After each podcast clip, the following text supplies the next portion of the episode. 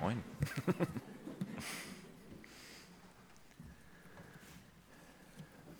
Heute geht es weiter im Kolosserbrief mit unserer Predigtreihe. Letzter Teil.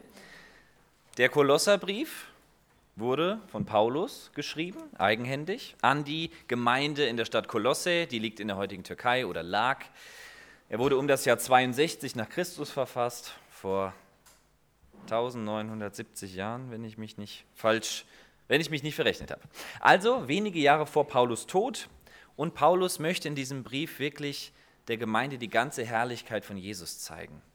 Die Gemeinde hatte ihr Lehren erlebt, Leute, die ihnen falsche Lehren beibringen wollten. Und Paulus sagt, haltet euch an Jesus fest, an ihm sollt ihr euch orientieren. Im ersten Teil der Predigtreihe vor einigen Wochen ging es darum, dass Jesus unser Evangelium ist das Evangelium verändert diese Welt, es verändert auch unsere Herzen. Und Jesus Christus ist die frohe Botschaft in Person. Das Evangelium ist nicht abstrakt, eine Theorie von irgendwem oder über irgendwas, sondern es geht darum, dass Gott eine persönliche Beziehung zu dir möchte. Im zweiten Teil ging es darum, dass Gott deshalb so weit gegangen ist, dass er Jesus geschickt hat, damit er am Kreuz für dich und mich stirbt. Und durch seinen Tod hat er uns mit sich selbst versöhnt. Da sind wir erstmal relativ passiv dabei. Jeder, der das im Glauben annimmt, der wird zu einem Kind Gottes. Deswegen ging es letzte Woche um unsere Identität als Kinder Gottes. Die können wir nicht einfach so finden auf der Straße, sondern wir dürfen sie uns schenken lassen von ihm. Gott wünscht sich, dass wir uns im Leben auf ihn konzentrieren und auf die Identität, die er uns gibt. Und dass wir uns immer mehr davon lösen, was andere über uns denken oder wir selbst. Und heute im letzten Teil knüpfe ich daran an, wie leben wir in dieser Identität? Was bedeutet es jetzt konkret für unser Leben, dass wir Kinder Gottes sind? Es geht heute darum, dass Gott uns Freiheit von Götzen schenken möchte, die unser Herz belasten, dass er uns beschenkt und wir dürfen es weiterschenken. Ich habe zwei Punkte für heute und der erste heißt beschenkt mit Freiheit von Götzen. Erstmal sollten wir eine wichtige Frage klären, was sind Götzen? Wolfgang hat vorhin Jesaja 46 vorgelesen, da ging es um die babylonischen Götterstatuen. Manche Israeliten hatten sich diesem Götzenkult zugewandt und diese Statuen feierlich umhergetragen. Aber da hat man schon gemerkt, die Götzenstatuen sind Last. Ja, da werden irgendwann die Arme schwer. Man muss sie, oh, Achtung, fast umgefallen. Man muss auf sie aufpassen. Was sind das für Götzen? Das möchte Gott in dieser Stelle sagen. Ich bin Gott und nicht diese Statuen da. Götzen sind aber nicht nur Statuen, nicht nur materielle Sachen. Götzen sind auch Dinge, an die wir unser Herz hängen. Dinge, die unserem Leben Erfüllung geben sollen, die es aber gar nicht können. Dinge, die Besitz von uns ergriffen haben, obwohl wir über sie verfügen sollten und nicht umgekehrt. Martin Luther hat dazu gesagt, woran du dein Herz hängst, das ist dein Gott. Woran du dein Herz hängst, das ist dein Gott. Der Apostel Paulus schreibt im Kolosserbrief Kapitel 3, Vers 4, wenn Christus, der euer Leben ist, der ganzen Welt bekannt werden wird, dann wird auch sichtbar werden, dass ihr seine Herrlichkeit mit ihm teilt. In den Versen davor ging es um die Identität, die Gott uns schenkt. Und jetzt geht es darum, dass diese neue Identität, die er uns gibt, konkrete Auswirkungen auf unser Leben haben sollte. Stellt euch nur mal vor, jemand sagt, ich bin gläubiger Christ, ich folge Jesus nach. Und im nächsten Moment seht ihr, wie er da draußen jemand auf der Straße krankenhausreif prügelt. Und das nicht aus Notwehr, sondern aus reinem Vergnügen. Ein klar, ein extremes Beispiel, dessen bin ich mir bewusst, oder die Kreuzritter im Mittelalter bei den Kreuzzügen, die im Namen Gottes die Ungläubigen abgeschlachtet haben. Sie haben noch geschrien, Gott will es. Ja, das bezweifle ich, dass Gott das will. Oder ein ganz persönliches Beispiel.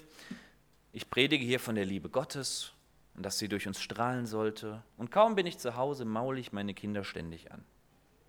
Da passt etwas nicht zusammen. Und das merke ich meistens dann auch selbst. Wenn Christus mein Leben ist, dann wird der ganzen Welt bekannt werden, dass ich seine Herrlichkeit mit ihm teile, so sagt es Paulus. Das bedeutet, Christsein ist kein anonymer Lebensstil nach dem Motto, es geht nur mich etwas an, was ich glaube. Nein, es geht jeden Menschen in deinem Umfeld etwas an. Es geht die ganze Welt etwas an, ob du an Jesus glaubst. Unsere Identität als Kinder Gottes hat Auswirkungen auf unser Leben, auf unser Verhalten. Zumindest sollte es Auswirkungen haben. Paulus schreibt in Vers 5, deshalb sollt ihr die Schwächen der Welt in euch abtöten. Deshalb, das ist ein wichtiges Wort am Anfang, weil ihr Kinder Gottes seid. Nicht, weil ihr so toll seid oder weil ihr dazu in der Lage wärt aus euch heraus. Nein, weil Gott uns eine neue Identität gegeben hat, sollen wir die Schwächen der Welt in uns abtöten. Das ist auch ein merkwürdiger Satz. Ich bitte dich, dich darauf einzulassen, was das bedeuten könnte für unser Leben. Es könnte auf den ersten Blick so wirken, als würde Gott dir etwas wegnehmen wollen. Aber das ist nicht der Fall. Ja, er wünscht sich, dass wir gewisse Dinge ablegen lernen, auch aufgeben. Aber der Gewinn, den wir dadurch haben, der ist viel höher. Gott will dir nichts wegnehmen. Er möchte dich beschenken. Beschenken mit Freiheit von Dingen, die dir eigentlich nicht gut tun, wenn du sie zu sehr in den Fokus nimmst. In den nächsten Versen führt Paulus dann aus, was es bedeuten könnte, die Schwächen der Welt in uns abzutöten. Haltet euch fern von Unzucht, Unreinheit, Zügellosigkeit und falschen Leidenschaften. Seid nicht geldgierig, denn das ist Götzendienst. Doch jetzt ist es an der Zeit, Ärger, Zorn, Bosheit, Verleumdung und schmutzige Reden aufzugeben. Ich erstelle jetzt mal eine Strichliste und dann haken wir alle mal ab, wo wir da Probleme haben oder nicht. Nein, darum geht es hier nicht. Bitte, nicht falsch verstehen. Darum geht es Paulus nicht, darum geht es Gott nicht. Keiner von uns schafft es, diese Liste komplett zu erfüllen. Die Liste ist auch nicht vollständig. Darum geht es hier nicht. Christsein bedeutet nicht, Regeln erfüllen zu müssen, abzuhaken, ja, das mache ich, das mache ich nicht. Supi. Nein, Christsein bedeutet Beziehung zu Gott zu haben. Wir werden, solange wir auf dieser Erde leben, unsere Baustellen haben in verschiedenen Bereichen. Vollkommenheit ist nichts, was wir erreichen können. Es gibt nur einen, der vollkommen ist. Und das ist Gott. Dennoch möchte er uns nach seinem Ebenbild umgestalten. Er möchte uns helfen, dass wir Jesus immer ähnlicher werden. Wenn ich als Christ nicht versuche, Jesus ähnlicher zu werden, dann habe ich etwas Grundlegendes am Wort Gottes und am Wesen Gottes nicht verstanden. Denn Jesus ähnlicher zu werden, ist purer Gewinn, eine pure Bereicherung für mein Leben und kein Verlust. Und ich bitte dich, wenn du, mir geht es manchmal auch so, wenn man diese Stellen liest, dass man dann so einen Druck, so, ein, so eine Enge in, in mir spüre. Und die, vielleicht denkst du, oh, ich muss ja so viel tun. Dann vergiss das bitte. Du musst gar nichts. Als Christ kann's, kann ich auch im frühen Anfangsstadium stecken bleiben und mich nicht weiterentwickeln, dann bin ich trotzdem noch ein Kind Gottes, zwar ein unreifes Kind Gottes, aber ein Kind Gottes. Gott bietet dir Veränderung an, stetig, aber er möchte dir keinen moralischen Druck auferlegen. Er wünscht sich, dass du aus Liebe zu ihm dich von ihm verändern lässt. Es geht letztlich darum, dass ich beten kann, ich bin bereit, dass du mich veränderst, Herr, wo du es möchtest. Du kennst meine Ecken und Kanten, Du weißt, wo ich deinen Willen nicht lebe. Bitte verändere du mich, Herr. Die Dinge, die Paulus hier nennt, das sind Sachen, die mit einem Leben mit Gott schwer zusammenpassen. Und manchmal fallen sie bei uns trotzdem auch zusammen. Stellt euch das vor, euer Nachbar behauptet, Christ zu sein, aber er betrügt seine Ehefrau am laufenden Band. Nicht nur einmal, sondern ständig. Stellt euch vor, er behauptet Christ zu sein, aber zieht Menschen über den Tisch und beutet sie aus, um Geld von ihnen zu bekommen. Das sind zwei der Sachen, die Paulus hier nennt. Unzucht zum Beispiel. Unzucht ist ein altes Wort, mit dem wir vielleicht heute schwer was anfangen können. Letztlich sind damit sexuelle Sünden gemeint. Gott hat Sexualität wunderbar geschaffen. Das ist ein ganz tolles Geschenk Gottes an uns, an dem wir Freude haben dürfen. Aber wie bei allem Guten, was Gott gemacht hat, können wir daraus auch etwas Schlechtes machen, wenn wir es missbrauchen oder in purem Egoismus leben. Unzucht ist letztlich egoistischer Sexualtrieb, Sexualität auf Kosten anderer auszuleben. Dazu gehört Ehebruch, Pornografie, sich von einer Beziehung in die andere zu stürzen und so weiter. Ich denke da an meine Oma, die mindestens fünfmal verheiratet war. Das tat ihr einfach nicht gut. Sie hat ihr Herz an Männer gehängt, an Beziehungen. Und es hat nicht geklappt. Gott möchte unser Herr sein und er möchte auch der Herr über unsere Sexualität sein. Götzen können alles sein letztlich, woran wir unser Herz hängen und was Gott dann ein Stück weit verdrängt aus dem Herzen. Sexualität kann zu einem Götzen werden. Gerade in unserer Gesellschaft, Sexualität wird überall sehr stark betont, so krass, als würde davon unser ganzes Leben abhängen. Es ist ein wichtiger Bereich. Gott hat uns als sexuelle Wesen erschaffen. Aber man kann auch ohne Partnerschaft, selbst ohne Sex, ein erfülltes Leben haben. Ich bin mir bewusst, dass ich das als verheirateter Mann sage und dass mir diese Worte leichter über die Lippen deswegen gehen. Dennoch ist es eine tiefe Wahrheit, weil Gott uns seine Identität als Kinder Gottes schenkt, müssen wir unsere Erfüllung nicht in Sexualität suchen. Auch Menschen, selbst meine Familie, kann zu einem Götzen werden. Das klingt vielleicht erstmal komisch, aber es gibt Ehepartner, die sich so krass an den Partner klammern, dass er quasi zu ihrem Gott geworden ist, wenn auch unbewusst. Auch meine Kinder können zu Götzen werden. Sie sind mir auf dieser Welt das Kostbarste, keine Frage, aber auch ohne sie wäre mein Leben lebenswert, weil Gott meinem Leben einen Wert zuspricht, der unabhängig von anderen Menschen ist. Versteht mich bitte nicht falsch, Gott hat uns als soziale Wesen erschaffen. Wir brauchen einander, wir sind auch abhängig voneinander. Und dennoch kann es sein, dass ich meinen Wert an Menschen, an Beziehungen oder an Sexualität festmache und nicht an Gott. Deswegen möchte ich dich fragen, hängst du dein Herz an Sexualität oder an andere Menschen? Oder hängst du es an Jesus?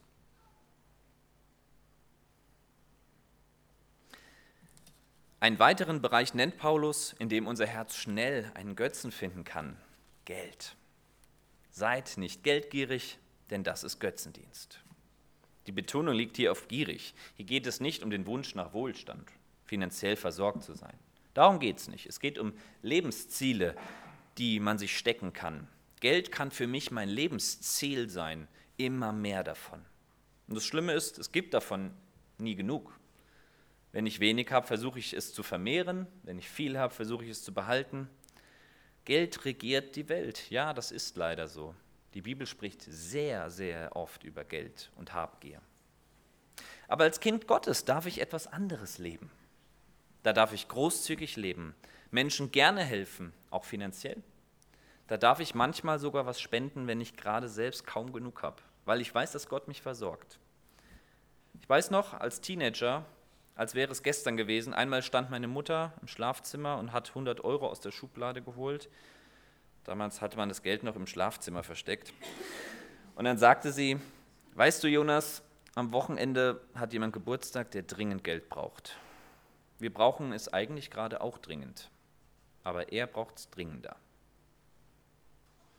Dieses Erlebnis hat mich bis heute tief geprägt und beeindruckt.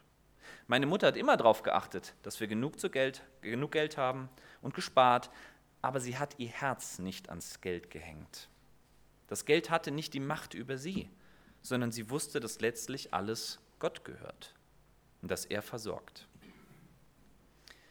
Ich glaube, Gott möchte uns davor schützen, dass andere Dinge Besitz von uns ergreifen. Das kann in einer ungesunden Sexualität der Fall sein, in Beziehungen und auch bei Geld. Ich frage dich, hängst du dein Herz an Geld, an dein Reichtum? Oder bist du dir bewusst, dass letztlich alles Gott gehört? Auch dein Geld, bis auf den letzten Cent?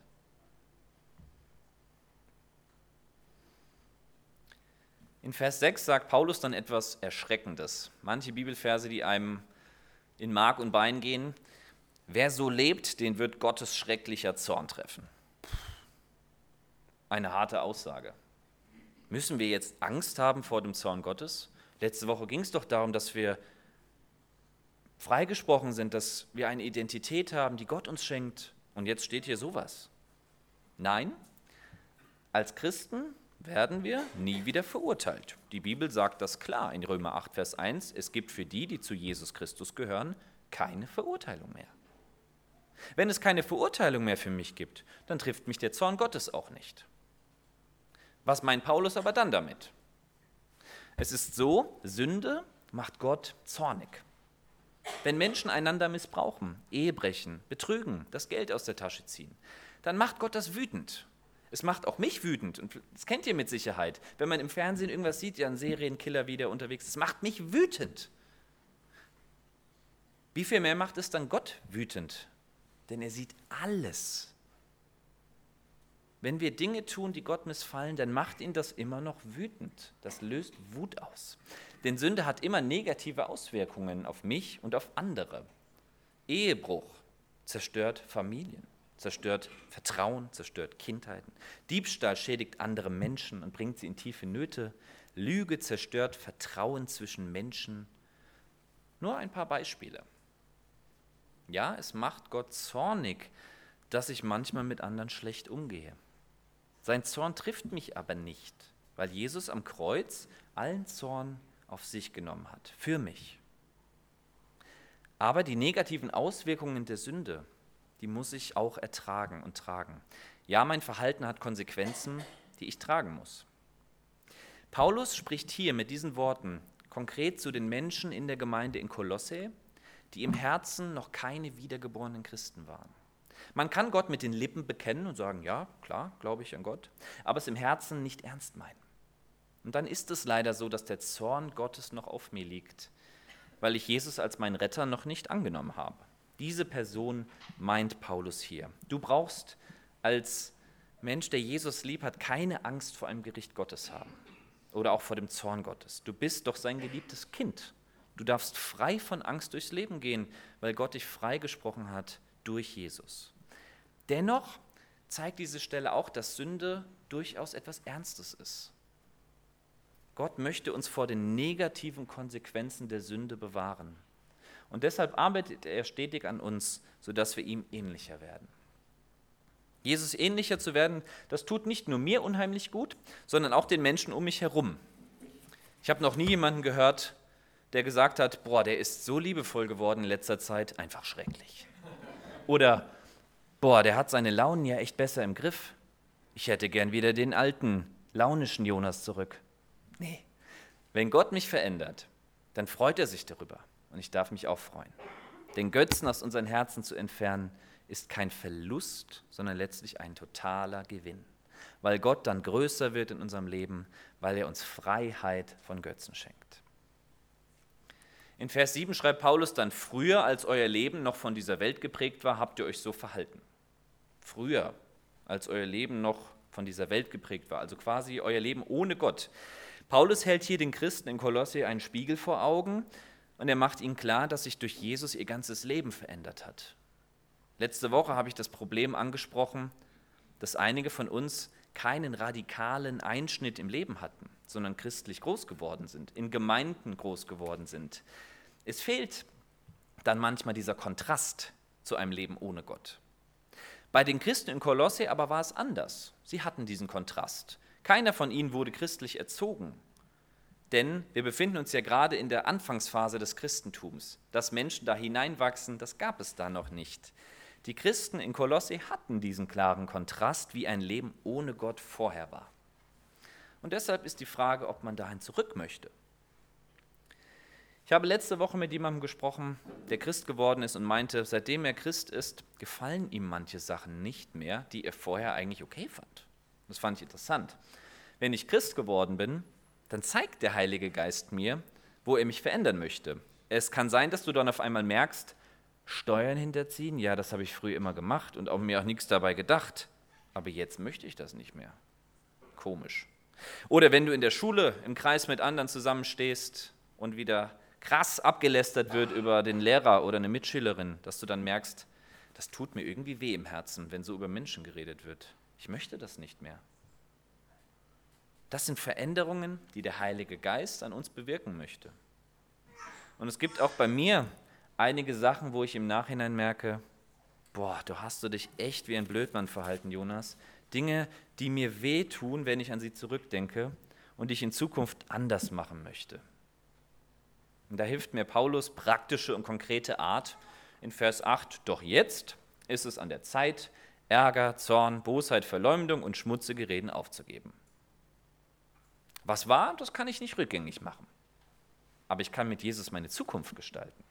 Ich kann mich von ihm verändern lassen. Jetzt ist es an der Zeit, Dinge abzugeben. Gib sie Jesus Christus ab. Bitte ihn, dich zu erneuern. Er wird es tun. Diesen Wunsch, ihm ähnlicher zu werden, den wird er niemals abschlagen. Manche Dinge sind dann Prozesse, die nicht von heute auf morgen auf einmal komplett anders sind, aber er geht mit dir durch diesen Prozess. Er freut sich, wenn du ihm dein ganzes Leben gibst. Und ich lade dich ein, einen kurzen Moment mal innezuhalten und dich zu fragen, wo wünschst du dir Veränderung durch Gott? Was sollte sich in naher Zukunft in deinem Leben verändern? In welchen Bereichen hängt dein Herz noch an Götzen, Dingen, die dein Herz belasten? In welchen Bereichen schadet dein Verhalten dir und anderen immer noch? Jetzt ist es an der Zeit, diese Dinge an Jesus abzugeben. Einen kurzen Moment der Stille möchte ich uns geben, um darüber nachzudenken und mit Gott ins Gespräch zu kommen.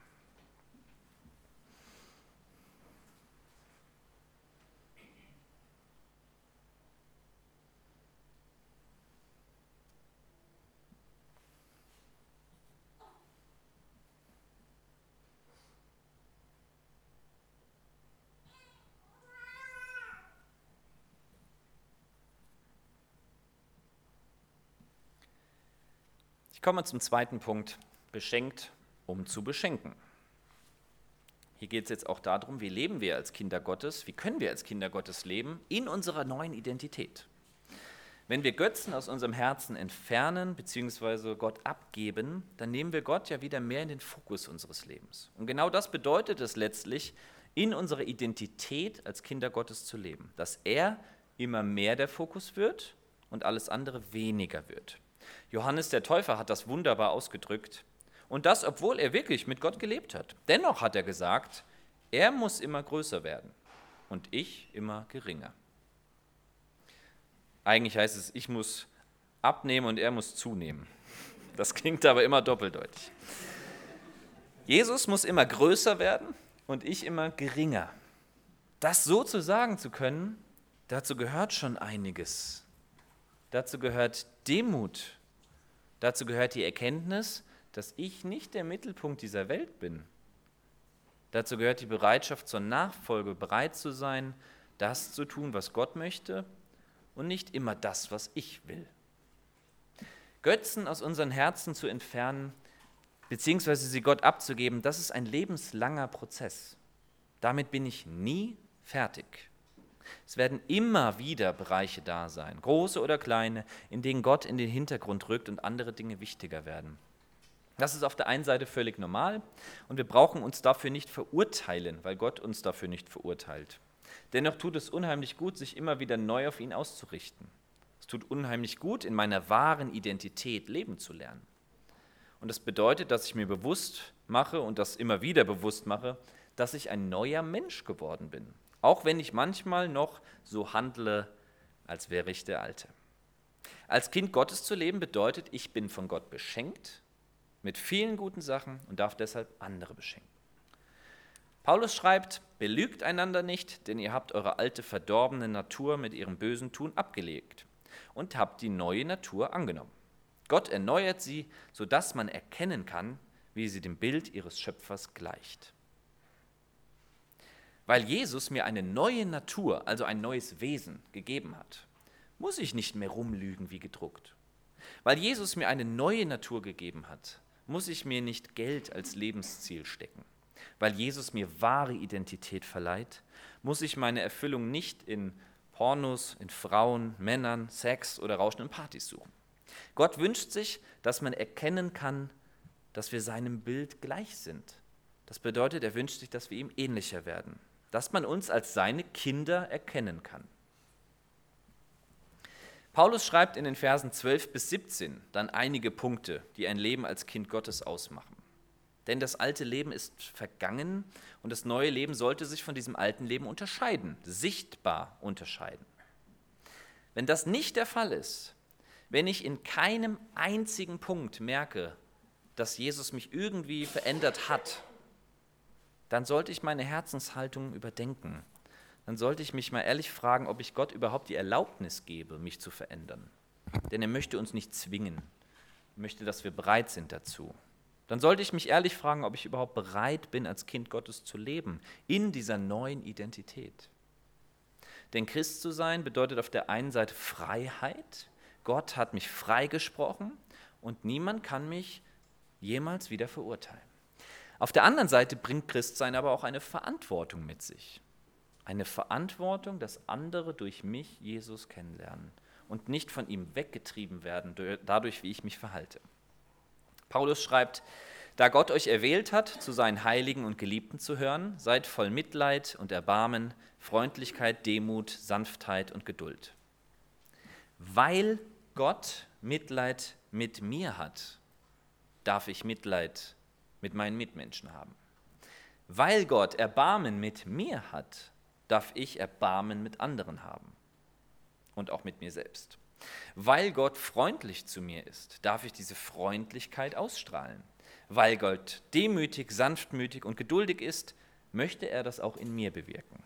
Ich bin beschenkt, um zu beschenken.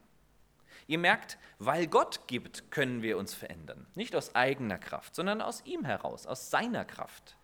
Leben mit Jesus ist kein Leistungssport, bei dem ich mich immer mehr anstrengen muss. Es bedeutet, dass ich die Dinge, die ich von Gott geschenkt bekomme, versuche weiterzugeben. Ich muss mir nichts aus dem Ärmel schütteln, was gar nicht vorhanden ist, sondern darf das weitergeben, was ich empfangen habe. Das bedeutet Christsein. Gott beschenkt mich und ich darf es weiterschenken. Vers 13. Seid nachsichtig mit den Fehlern der anderen und vergebt denen, die euch gekränkt haben. Weil Jesus nachsichtig mit mir ist und mir immer wieder vergibt, mir immer wieder neue Chancen anbietet, deshalb darf ich auch anderen immer wieder neue Chancen geben und ihnen vergeben. Auch Vergebung ist nichts, was ich mir aus dem Ärmel schütteln kann. Paulus schreibt hier von Kränkungen. Ja, manchmal verletzen uns andere so sehr, dass Vergebung sehr schwer fällt. Vielleicht ist es dein Ehepartner, der dich immer wieder mit denselben Verhaltensweisen verletzt. Vielleicht ein Freund, dein Partner, dein Chef, dein Mitschüler, die dich immer wieder kränken. Vielleicht jemand in der Gemeinde, der dir mit seiner Art immer wieder auf die Füße tritt. Wie bitte sollst du aus eigener Kraft da vergeben können? Das kannst du nicht. Auch hier darfst du dich beschenken lassen. Du darfst Gott darum bitten, dass er dir die Liebe für diese Menschen ins Herz gibt und dass du ihnen vergeben kannst. Manchmal geht das nicht von heute auf morgen. Verletzungen brauchen Zeit. Gott versteht das. Aber er wünscht sich, dass wir in geklärten Beziehungen durchs Leben gehen. Es tut einfach gut zu wissen, dass ich in diesem Moment sagen kann, und das meine ich auch wirklich so, ich lebe von meiner Seite aus, ich betone von meiner Seite aus, mit allen Menschen im Frieden. Und das tut unheimlich gut. So hat Gott sich das vorgestellt, dass wir nicht im, im Beef, äh, in Zwietracht miteinander durchs Leben gehen. Das kostet unheimlich viel Kraft. Das äh, raubt Energie und verursacht Schmerzen und Verletzungen. Dafür möchte Gott uns bewahren. In meiner Identität als Kind Gottes zu leben bedeutet auch, dass ich versuche, Frieden mit meinen Mitmenschen zu halten und ihnen zu vergeben. Denn das verherrlicht Gott. Das zeigt, dass du ein Kind Gottes bist. Vergesst nicht, schreibt Paulus, dass der Herr euch vergeben hat und dass ihr deshalb auch anderen vergeben müsst. Bitte wieder die Reihenfolge beachten. Weil Gott mir vergibt, sollte ich auch anderen vergeben. Das, was wir geschenkt bekommen, das können wir weiterschenken. Und im letzten Vers schreibt Paulus, das Wichtigste aber ist die Liebe. Sie ist das Band, das uns alle in vollkommener Einheit verbindet. Es gab jetzt ja einige Punkte, an denen man uns als Kinder Gottes erkennen kann. Demut, Vergebung, Frieden, Sanftmut. Das stärkste Erkennungszeichen aber ist die Liebe. Und das betont auch Jesus an eurer Liebe zueinander wird jeder erkennen, dass ihr meine Jünger seid. Das ist das Erkennungszeichen Nummer eins eines Christen. Frag dich selbst, und ich möchte mich das auch immer wieder selbst fragen, ob das ein Erkennungszeichen deines Lebens ist. Falls nicht, brauchst du dich nicht schlecht fühlen deswegen. Gott bietet dir nämlich heute Veränderung an. Ich formuliere den Vers 8 mal ein wenig um, aber der Inhalt bleibt ähnlich. Jetzt ist es an der Zeit, dich von Gott verändern zu lassen. Jetzt ist es an der Zeit, dich von Gott verändern zu lassen. Ich fasse zusammen, was heute aus dem Wort Gottes heraus wichtig geworden ist. Erstens, Gott wünscht sich, dass wir Götzen aus unserem Herzen entfernen, Dinge, an die wir unser Herz hängen, in denen wir unsere Identität suchen. Diese Dinge dürfen wir ganz auf ihn werfen. Wir dürfen sie unter das Kreuz bringen und dort ablegen. Wir dürfen Gott wieder neu in den Fokus unseres Lebens geben, nehmen. Und er möchte uns echte Freiheit von Dingen schenken, die in uns zu viel Raum einnehmen. Zweitens, in der Identität Gottes leben zu lernen bedeutet bereit zu sein, dass er mich verändern darf. Bereit zu sein, dass ich weniger und er immer mehr wird in meinem Leben. Christsein bedeutet auch Verantwortung zu haben. Als Kinder Gottes werden wir nämlich an der Liebe untereinander erkannt, an Vergebung und Frieden, an Demut und Sanftmut. Wir sind reich beschenkt und dürfen das an andere Menschen weiterschenken. Und wenn du wie ich bei einem dieser Punkte oder gleich bei mehreren merkst, ja, da wünsche ich mir Gottes Veränderung. Ich möchte lernen, was es heißt, als Kind Gottes zu leben und diese Verantwortung, die Gott mir gibt, auch wahrnehmen. Dann lade ich dich ein, dass du nach dem Gottesdienst nach vorne kommst und wir gehen gemeinsam wortwörtlich hier unter das Kreuz. Unter diesem Kreuz darfst du Götzen aus deinem Herzen ablegen. Vielleicht hast du gemerkt, dass es Dinge gibt, an die du dein Herz zu sehr hängst. Dann legen wir diese Dinge gemeinsam hier ab, unter dem Kreuz an dem Jesus genau dafür gestorben ist. Unter diesem Kreuz darfst du Gott auch bitten, dass er dich füllt mit Liebe, dass er die Kraft gibt zu vergeben und schädliche Verhaltens- oder Denkmuster abzulegen. Du darfst Gott bitten, dass er dich zu einer Person macht, die das weiterschenkt, was sie bekommen hat. Und wenn du merkst, das ist nichts für mich, ich möchte hier nicht nach vorne kommen, ist das in Ordnung, dann darfst du das Lied, das wir gleich zusammen singen, von Herzen mitsingen und es zu Gott singen. Mein ganzes Leben gebe ich dir. Fest steht, du musst nicht so nach Hause gehen, wie du gekommen bist. Dafür ist Gott viel zu groß. Du darfst verändert durch ihn nach Hause gehen. Dazu lädt er dich ein. Amen.